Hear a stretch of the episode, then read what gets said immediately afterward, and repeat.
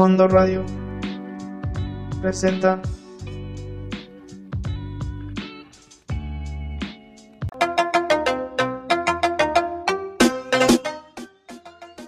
Hola, bienvenidos a este su programa legal favorito de la radio. Yo soy su anfitrión, David García, y estaremos abordando temas de actualidad de interés en el fascinante mundo jurídico. Les recuerdo que esta es una producción de Fondo Radio y pueden escucharnos en todas sus plataformas y redes sociales, así como en la página de internet fondoradio.epici.com. Epici es con Z e Y. Esto es Al Fondo de la Ley. Comenzamos.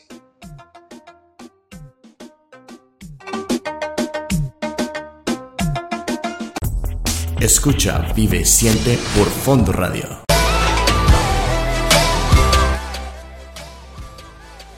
Hoy en nuestro episodio número 8 de 12 de diciembre, en un jueves frío, vamos a hablar del TEMEC, del Compliance Officer u oficial de cumplimiento y su relación con el valor que le puede otorgar a la marca de tu empresa. Vamos a hablar de un, de un, juicio en las Amazonas que es un poco atípico y es una muy muy buena noticia. También para todos aquellos que compraron en buen fin, las quejas Profeco y cómo pueden utilizarlas y cómo pueden beneficiarse. Y por ahí también hablaremos del derecho de la mujer y también la suma de Fondo Radio al movimiento Ni Una Más. Buenas noches, bienvenidos. Esto es Al Fondo de la Ley. Empezamos. Pasó un año desde que se firmó el tratado entre México, Estados Unidos y Canadá, el famoso TEMEC, y Estados Unidos ha presentado unos cambios en el documento para que se haga una adenda, lo cual representa una victoria para el presidente Trump. Eh, hay que recordar que el presidente Trump tiene un, indicio de juicio político y tienen puerta las elecciones para eh, pues, reelegirse como presidente de los Estados Unidos. Este tratado, el TEMEC, va a reemplazar lo que es el Tratado de Libre Comercio entre eh, América del Norte, aquel que se firmó con, con la administración de Salinas de Gortari. Este nuevo tratado, eh, vamos a hacer un pequeño resumen para entender los puntos clave en materia legal y, un poquito de historia en los Estados Unidos y, las reseñas del tratado anterior para entender por qué hizo tanto revuelo en la Unión Americana tener eh, un nuevo tratado internacional.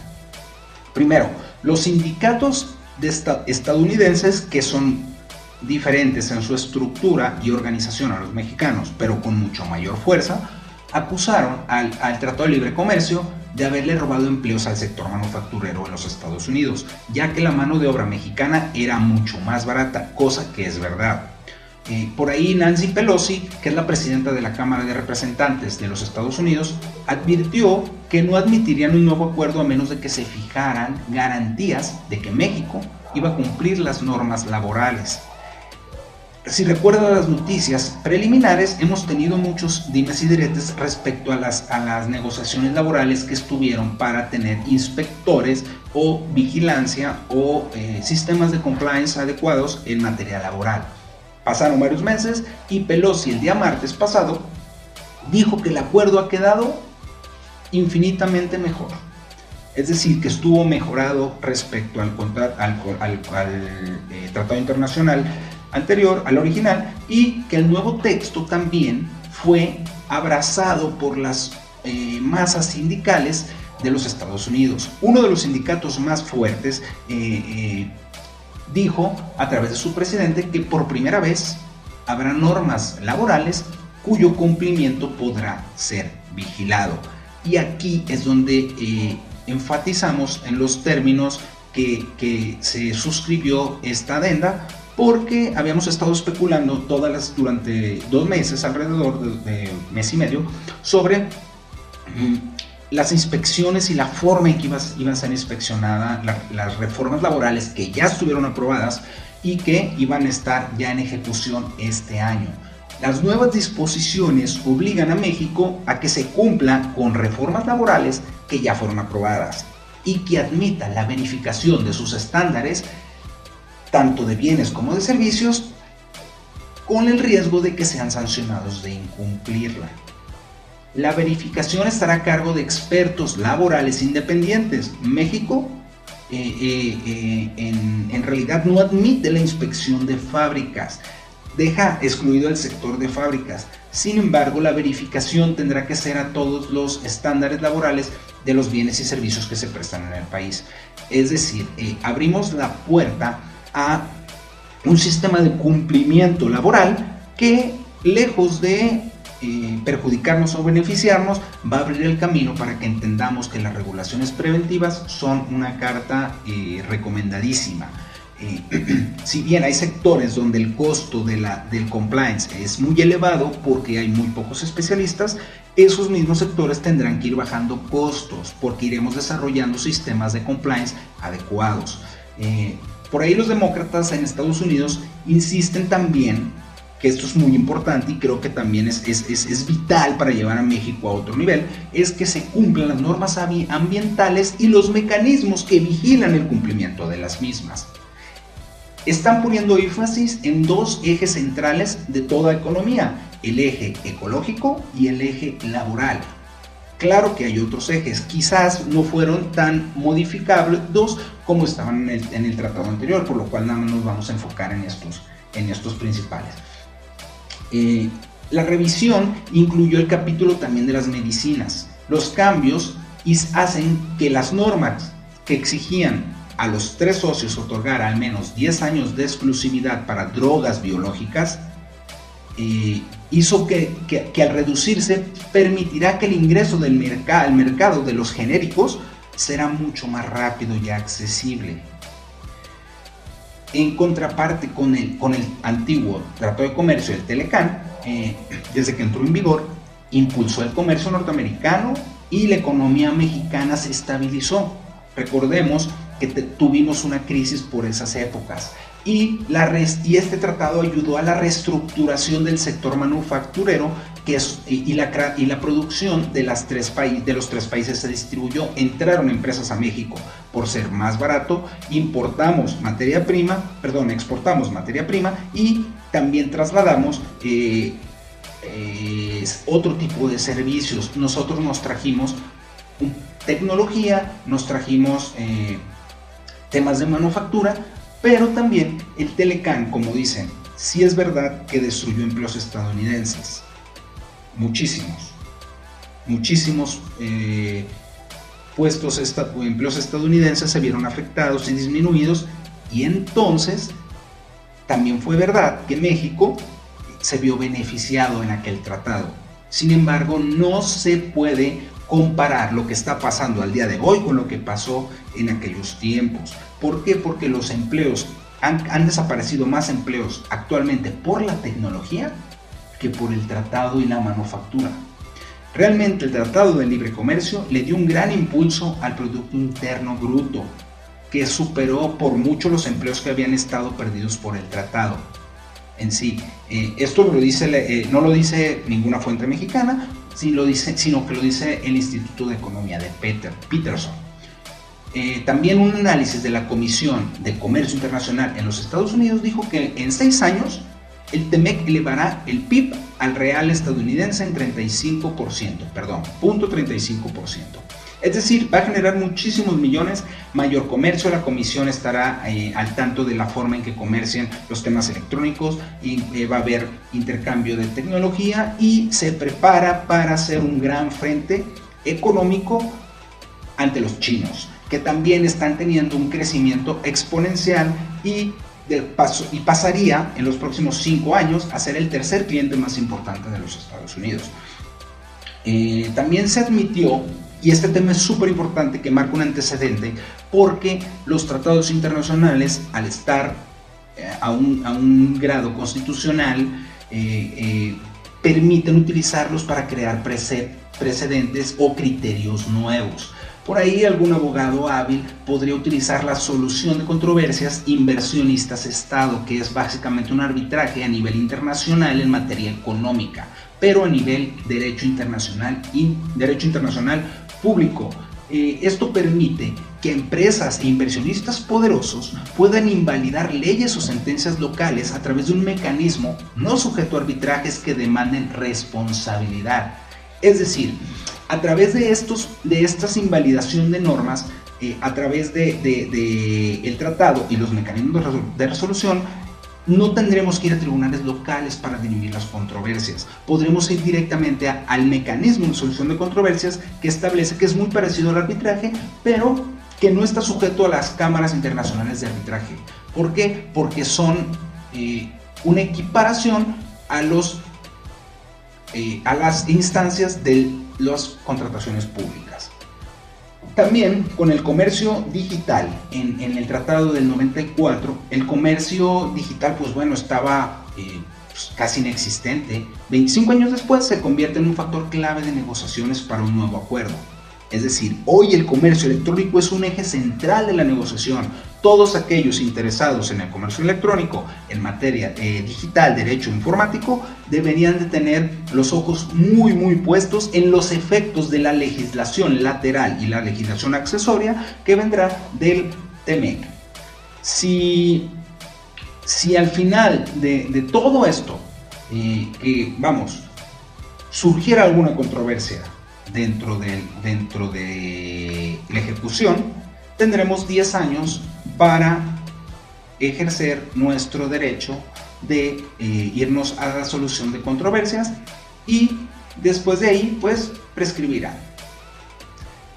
Es decir, una vez concluidos los, cinco, los, los 10 años para negociar la solución y nos alcanza, el TEMEC expirará. Esto es Al Fondo de la Ley, somos Fondo Radio y los dejamos con Jorge Drexler y esta canción que se llama Al otro lado del río. Buenas noches.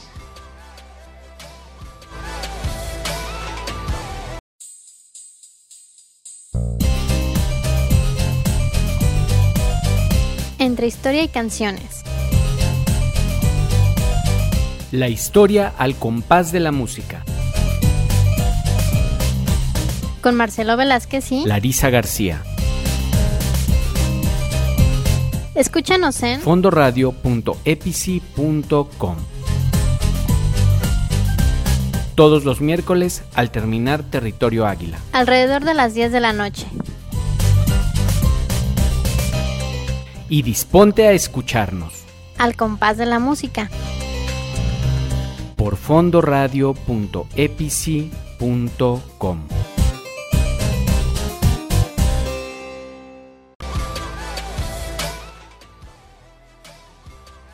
¿Han oído hablar del papel del compliance officer? ¿Qué es el compliance officer o el oficial de cumplimiento dentro de las organizaciones?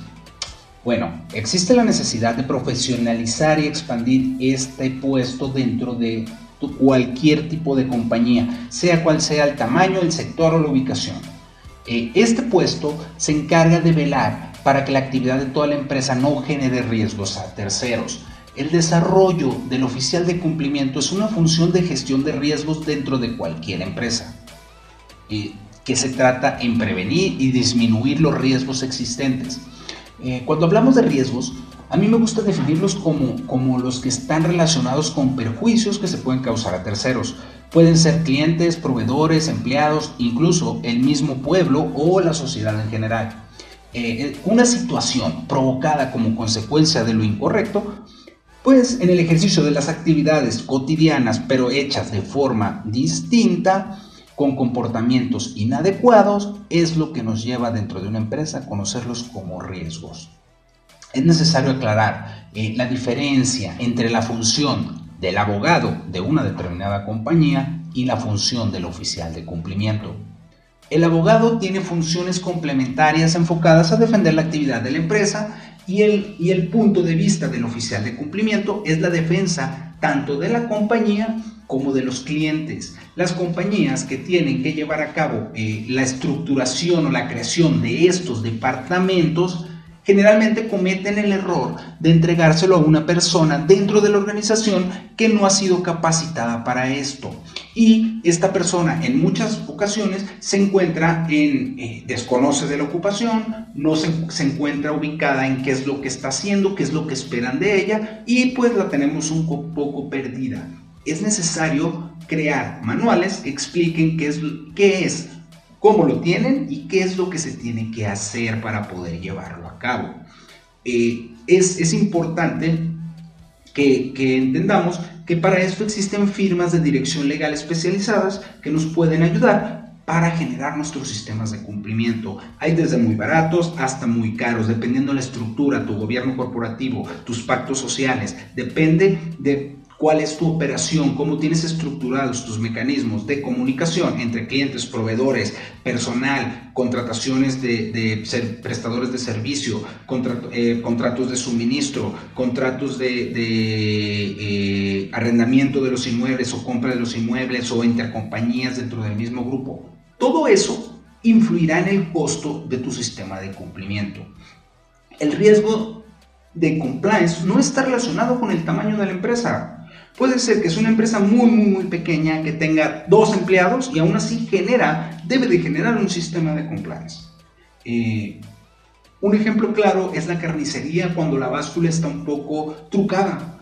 Si está trucada, está incumpliendo o cometiendo un riesgo desde la perspectiva del cliente para perjudicar al cliente. Entonces es parte de un sistema de compliance. La clave en este sentido es saber o conocer la forma de ejercer la función o de implantar el modelo de una empresa grande o en, una empresa pequeña. Está en la magia de poder diseñar el vestido y el saco a la moda. Es muy diferente, ya que tiene que ser proporcional eh, eh, tener una empresa de dos empleados a tener una de 500. La mayoría de las empresas establecen eh, oficiales de cumplimiento porque el código penal o administrativo o de sanciones así lo estipula. Y entonces generan un oficial de cumplimiento con un manual medianamente razonable. Pero si enfocamos esas energías en crear un sistema correcto, a medida que va pasando el tiempo, cuando tienes un sistema de cumplimiento adecuado, un sistema de cumplimiento en buen estado, de calidad, que permite verificar el cumplimiento y el nivel de incumplimiento y de, de riesgos de tu compañía, el beneficio es claro, la reputación sube, eres claro, transparente, por lo tanto el valor intangible de tu marca puede ser utilizado para temas eh, de, darle valor a tu compañía, para darle temas de, de, protección fiscal o de protección de la misma marca y tu compañía tendrá más valor. A nivel comercial, si tienes estos mecanismos de control interno adecuados, cuando tengas que captar clientes de grandes empresas tienes mucho más ventajas, ya que tus mecanismos te, les permiten seguridad si a la hora de conseguir dinero prestado o querer vender tu compañía, eh, conseguir inversionistas, socios, asociados o cualquier cosa, tú cuentas con sistemas adecuados, pues es mucho más transparente enfocarte y, y, redituable para todos que se enfoquen en revisar los resultados del sistema de cumplimiento y enfoquen sus energías en el costo de la operación y el costo del negocio. Y significará que los nuevos y los que ingresan a las nuevas empresas, pues son ventajas competitivas porque van a enfocar sus esfuerzos al área financiera y al área del negocio, no al quien los está cuidando.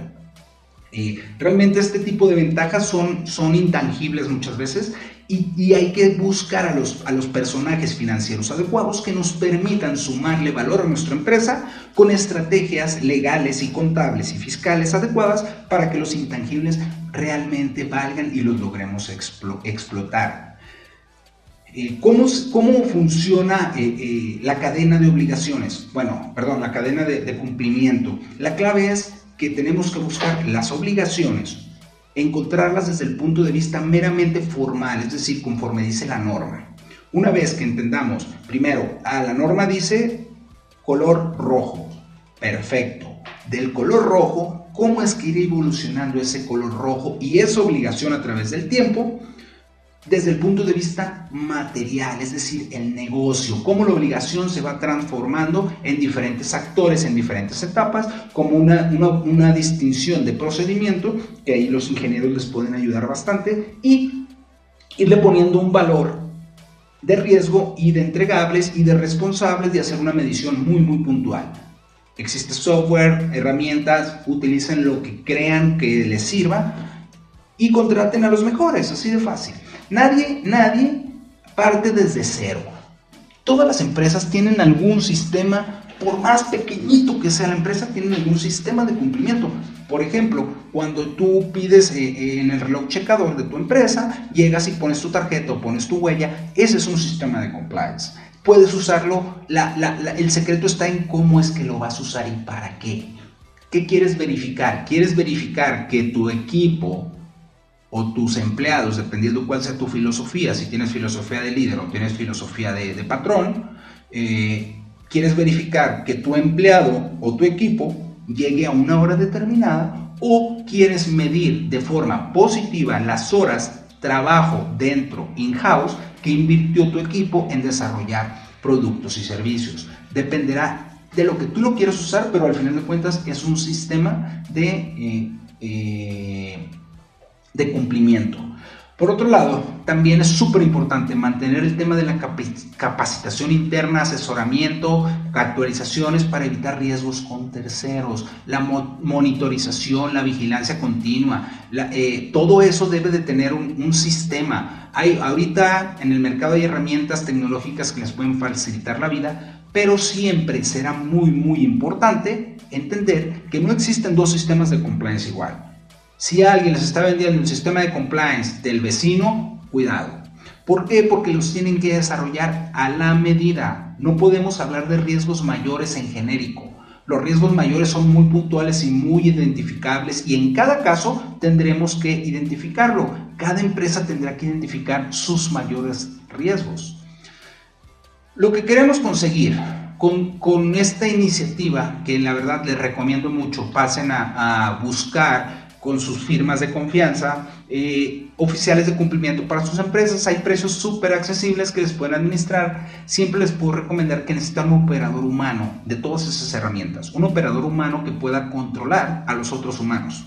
Porque si dejamos la carga en muchos humanos, pues bueno, las buenas prácticas corporativas se verán afectadas. Y, señores, las buenas prácticas corporativas, un buen sistema de compliance, sumado a un oficial de cumplimiento que sea educado y capaz de resolver las incidencias que se le acercan, darán valor primero a tu marca, prestigiándola y potenciando en su valor económico intangible, pero también creará un gran soporte para tu cliente para darle certeza de que tú eres el mejor. Esto es al fondo de la ley y estamos en Fondo Radio.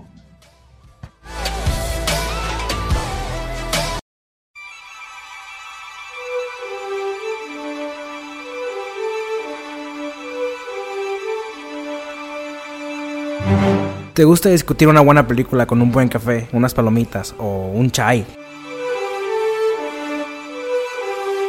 Por fin, un lugar en donde puedes escuchar todo lo relacionado sobre cine y algo que a ti te puede encantar sobre una película, sobre tu película favorita. Trataremos de no dar spoiler. Butaca 7. Por Fondo Radio, los lunes a las 9 de la noche.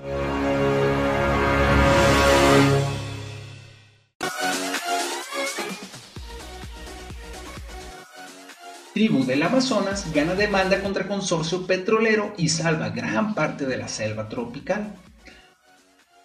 Las fuentes de energía renovables son geniales y están liderando los mercados. Y la energía verde es sin duda la mejor y la más increíble.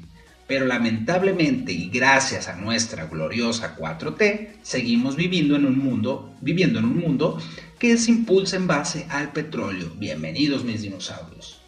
Esta historia se parece mucho a aquella de David y Goliat. Eh, realmente, eh, por ahí las compañías petroleras estaban buscando petróleo en el Amazonas y se encontraron con los Gaorani, que son una pequeña tribu local que vive distribuida en aldeas eh, por diferentes partes de la selva tropical donde todavía no hay carreteras. Y esto es parte de la ironía. Estas, estas tribus no habían tenido un contacto directo con la civilización. Eh, eh, todo el mundo piensa que, que, que las empresas, vamos, yo no sé quién piensa que las empresas petroleras son las que, las que pierden o que va a ganar el pueblo, los pueblos locales. las empresas petroleras llegan y destrozan y, se llevan todo lo que se tienen que llevar y dejan muerte de desolación a su paso. El pueblo Gaorani de Pastaza consigue una victoria en un fallo histórico de la corte.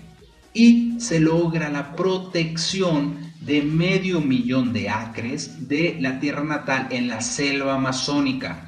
En esta ocasión, también el tribunal falla contra una subasta del gobierno por 16 bloques petroleros que cubren más de 7 millones de acres en la selva tropical.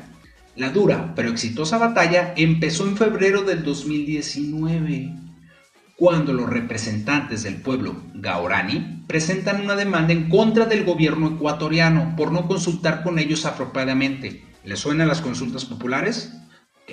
Este va a ser un antecedente que vamos a utilizar y que podemos utilizar cuando se hagan consultas eh, populares en México, si se llegan a hacer, que se consideren ilegales. Digo, podría considerarse ilegal una consulta pública que sea levantando la mano, por ejemplo. Esa es una consulta pública ilegal. Entonces, podría ser un gran antecedente para utilizarlo abogados que pueden dedicarse al derecho petrolero. Es una sugerencia. Eh, con la ayuda de, un funcionario público del gobierno, miren qué bonito, que fue designado por el Parlamento y que actuó como defensor público del pueblo gaurani, fue que pudieron establecer la demanda el argumento principal de la defensa, y este fue el argumento del gobierno, realmente esto es un juicio del derecho administrativo, fue que el gobierno no había informado correctamente eh, eh, a la comunidad de los Gaurani sobre la subasta de petróleo. Pues resulta que los representantes del Ministerio de Energía y Recursos No Renovables de Ecuador fueron en 2012 para conseguir el consentimiento de los miembros pero pues muchos de ellos estaban en un viaje de casa y no hubo el quórum adecuado, muy similar para eh, como el, en derecho agrario para nosotros. El director ejecutivo de Amazon Frontlines dijo que es un precedente súper importante para los derechos indígenas y lo es. Es un gran paso, un gran, gran paso adelante en la batalla que hemos tenido para que cuiden y respeten los derechos de los pueblos originarios en sus tierras. Ya pasamos la época de la colonia, ya pasamos la época de las revoluciones, ya pasamos la época de la independencia y seguimos sometiendo a nuestros pueblos originarios.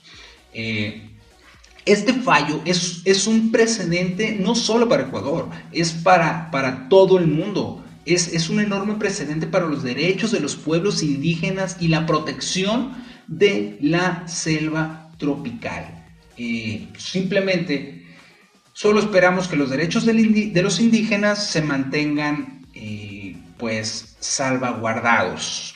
Esto es al fondo de la, de la ley y esto es Fondo Radio.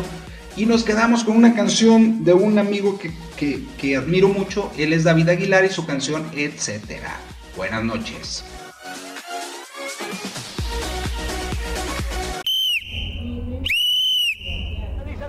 Rápidamente Toño Bota para hacer jugar al Tamal Asensio que se va avanzando en cancha propia, sigue avanzando el Tamal, entrega Felipe Rubalcaba, Felipe Rubalcaba cruza la media cancha, penetra, se interna en territorio contrario, hace jugar a Tepo Rodríguez que busca la intervención de Amauri, Amauri va tras la pelota, centra, Vaneco, remate, gol, gol.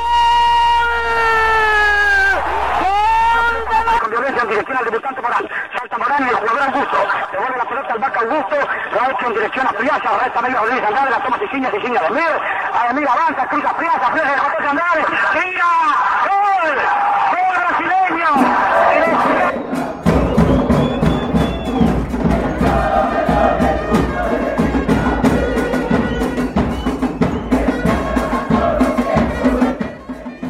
Fútbol norteado con Jesús Campos y Ángel Mendoza.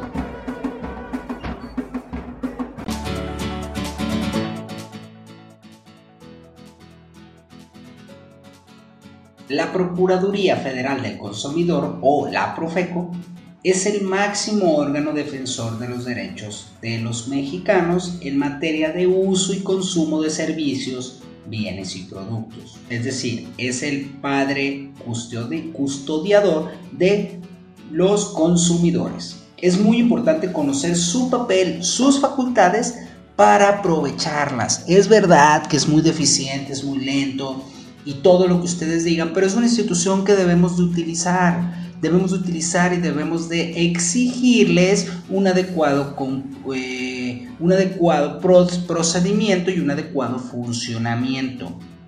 Eh, antes de que, de que entendamos qué es el recurso de, inconformidad o la queja, como le llaman, la Profeco nos dice que antes de proceder con, este, con esta forma de ir a quejarte, es muy importante saber la diferencia entre una queja o una denuncia.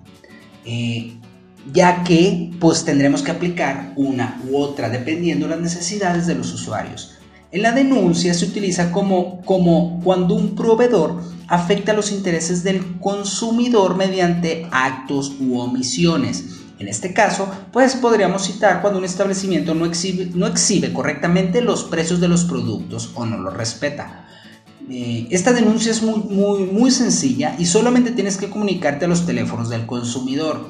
Eh, y, y, bien, o bien ponerse con otras formas de contacto. Hay un correo electrónico y hay un chat, puedes acudir directamente a la subdelegación y tendrás que ir con la información o enviar la información del nombre del establecimiento, la ubicación exacta, narrar los hechos y también no están obligados los consumidores a presentar pruebas en, eh, eh, en la situación y a proporcionar sus datos personales después de la denuncia, ya que esto tendrá como consecuencia que la Procuraduría vaya y haga la inspección correspondiente.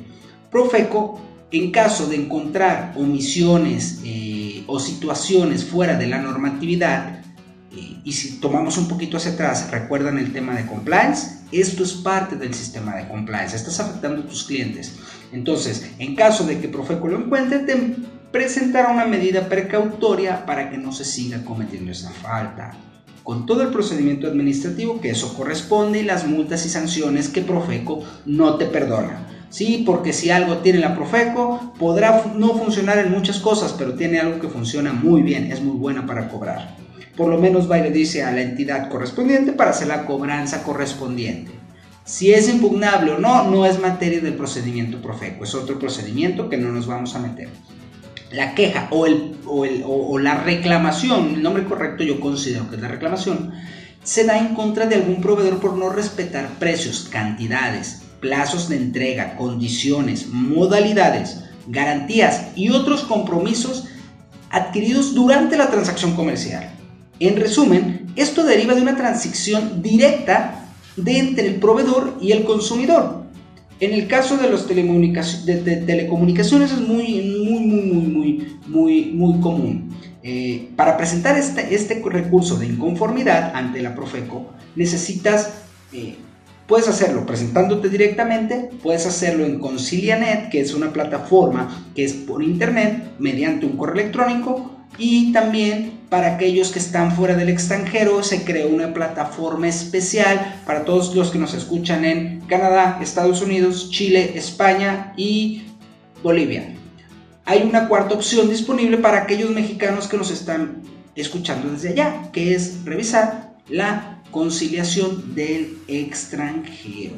Para imponer eh, para poner esta queja, pues es necesario los requisitos de siempre. Nombre, domicilio del consumidor, del proveedor, descripción de los bienes y servicios, el formato correcto y también no necesitas presentar la, la, no es necesario, pero se los ultra recomiendo, que presenten la documentación relacionada a la compra como falsa publicidad, los contratos, facturas y demás, porque Profeco pues es muy probable que, que pues esté un poco cargada y nosotros tenemos que facilitarle a la justicia también, desafortunadamente, para que avance porque es un poco lenta.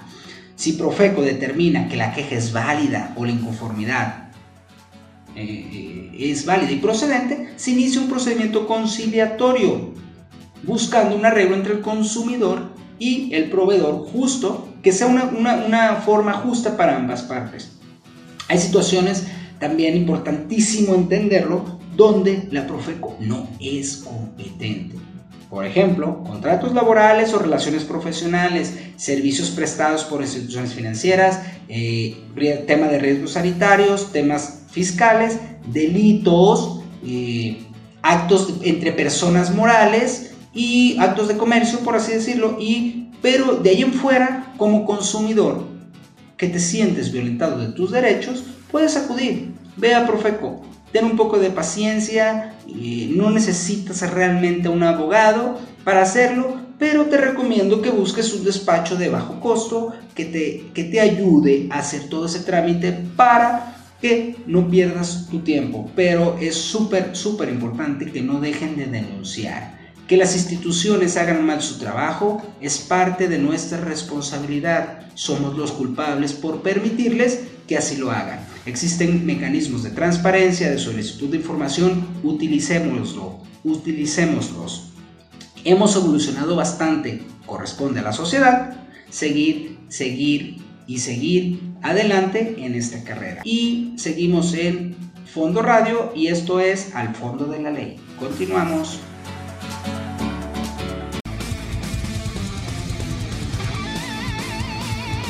Escucha Territorio Águila todos los miércoles a partir de las 21 horas, donde escucharás todo lo referente a las poderosas Águilas de la América, noticias, contrataciones y más un resumen de la jornada aquí por Fondo Radio, con su amigo el Mesías del Americanismo, Mr. Easy. Te esperamos.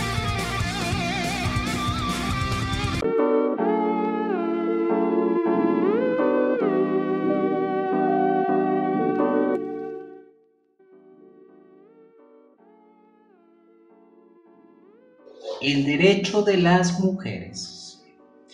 La discriminación y la violencia en contra de la mujer cada vez es, es más marcada y siempre sigue siendo igual de indignante. A través de los años hemos mantenido la falsa idea de considerarlas el sexo débil, eh, han, luchado por los derechos, todavía a mi madre le tocó eh, cuando las mujeres pudieron votar y hemos estado evolucionando a través de diferentes estilos sociales, diferentes sociedades, diferentes naciones, a diferente velocidad. Y hemos, eh, aquí en México tenemos una discriminación y una gran violencia física que, que pues estaba oculta. La verdad siempre ha estado, pero hoy eh, afortunadamente sale a la luz y podemos ver las, desgarradoras y todo lo, lo acontecido por la discriminación de género. La discriminación de género es una discriminación más común de lo que, de lo que uno piensa a pesar, tan es así, tan es así que la misma Constitución en su primer artículo nos habla y nos prohíbe la discriminación, incluida la de género. Y, hay que dejar también claro que la discriminación y la violencia contra las mujeres y las niñas es una violación tanto a los derechos humanos eh, como a los derechos o perdón, o el quebrantamiento de las leyes internas de nuestro México. Todo acto de violencia que pueda tener como resultado el daño físico, psicológico sexual en contra de la mujer debe de ser considerado como una discriminación, inclusive las amenazas, eh, todo lo que pueda dañar la vida privada, la vida pública de una mujer. Es verdad que también han cambiado esas definiciones a lo largo del tiempo, pero también es verdad que hemos logrado un avance muy muy grande al promulgar por ahí la Ley General de Acceso a las Mujeres a una vida libre de violencia, la cual tiene como objetivo garantizar el derecho de las mujeres a una vida libre de violencia y respetando los derechos humanos de la mujer. Desafortunadamente las mujeres en todo el mundo sufren violencia de diferentes tipos. Las niñas pues son las más vulnerables, pero la, la violencia contra la mujer sigue siendo preocupante. Es un obstáculo muy muy grande para alcanzar el desarrollo eh, eh, pleno y la igualdad de una nación. Es un, obstáculo que debemos de voltear y vencerlo. No es el sexo débil, no son diferentes a nosotros en aspectos eh, que pueden desarrollar funciones. Somos diferentes porque somos dos especímenes totalmente distintos, complementarios el uno con el otro. Pero en materia de legalidad y de derechos tenemos que tener los mismos derechos, las mismas obligaciones, las mismas prestaciones independientemente de nuestra condición eh, social, independientemente de nuestro eh, entorno familiar e independientemente de nuestra situación sentimental. no podemos discriminar a todas, a toda, una discriminación de género, perdón, no podemos tener una discriminación de género únicamente por el simple hecho de que una mujer sea mujer. La violencia de la mujer se presenta en todos, en todos lados, en toda nuestra vida, en todas horas, en todo momento. Eh, en el trabajo, en la escuela, en, en la misma casa, las personas que violentamos a las mujeres somos los hombres, las mismas mujeres, los mismos familiares, desconocidos. Todo mundo tiene una, una clasificación para un tipo o cuáles tipos de mujeres. Eso es en lo menos grave. Lo más grave de esto es que tenemos el alto número de feminicidios en este país. Según los últimos datos de la ONU, que no creo que estén actualizados al día de hoy, dice que mueren nueve mujeres por día en, México. Es, es, el número de frecuencia con la que estamos eh, perdiendo a nuestras mujeres a causa de violencias ejercidas por los esposos, las parejas sentimentales, los exnovios o los familiares es alarmante. Como les digo, esto existe desde hace mucho, pero afortunadamente empezamos a salir a la luz y las mujeres no van a guardarse esos sentimientos para ellas como antes lo hicieron a lo mejor otras generaciones. La mujer ha sido víctima de la discriminación desde tiempos inmemoriales. Tuvieron una, época de matriarcado, el cual, eh, pues, como pudimos ver, no fue tan efectivo. Eso nos indicaría que a lo mejor lo que tenemos que buscar es el equilibrio y la equidad. Nadie es mejor que nadie no es una ama de casa para estar al cuidado de los hijos, ni tampoco el hombre es el, aquel cavernícola que salía a buscar comida y cazaba. Eh, a lo largo de la historia ha habido mujeres muy ejemplares, mujeres muy admirables, y no solamente aquellas que lograron grandes, grandes hazañas. Las hay en todos los niveles y en todos los sectores. En, el ramo profesional las hay muy capaces, en el ramo familiar las hay muy capaces, en todos, en todos tenemos que buscar que el favor de los derechos y el favor de las leyes se vean aplicados a la protección de la vida. Falta muchísimo, muchísimo por hacer por todas las mujeres que fueron, son y serán víctimas en distintos escenarios. Es por eso que Fondo Radio se suma a la campaña Ni una más y estamos a sus órdenes para asesorías legales y otras campañas que estamos reuniendo con demás colectivos que tenemos a la disposición. Por ahí por enero estaremos haciendo algunos eventos en favor y en pro de la mujer para, eh, vamos, hacer nuestro poquita ayuda y poner nuestro granito de arena. Esto es Fondo Radio y nos quedamos en Al Fondo de la Ley y los dejo con una canción de Silvio Rodríguez que emblemáticamente se llama Mujeres y las enaltece. Buenas noches.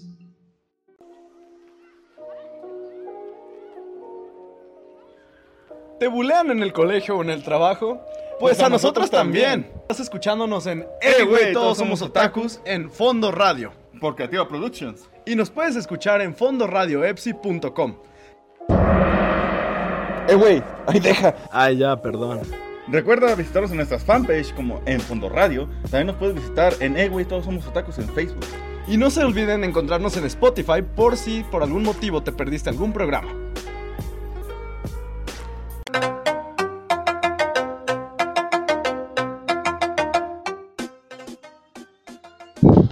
Muy buenas noches, nos despedimos, nos despedimos, pero nos escuchamos el próximo jueves a las 8 de la noche o no sé si vaya a haber cambios por la liguilla en la, en la programación. Hemos tenido por ahí juegos y hemos estado viéndolos. Tenemos por ahí otros programillas deportivos que les interesa pues escuchar más esos que, que, que estar escuchando al fondo de la ley en liguilla del fútbol mexicano. Eh, muchas gracias por habernos escuchado. Esperamos aquí verlos el próximo jueves. No se nos olviden, entren por ahí, déjenos sus comentarios. Estamos en Spotify, estamos en iTunes y no duden en visitar fondoradio.epici.com y dejarnos sus comentarios, sus dudas, sus solicitudes y cualquier consulta que requieran con todo gusto los asesoramos. Yo soy David García, soy su anfitrión y nos quedamos para el cierre y continuamos con la programación. Un gustazo.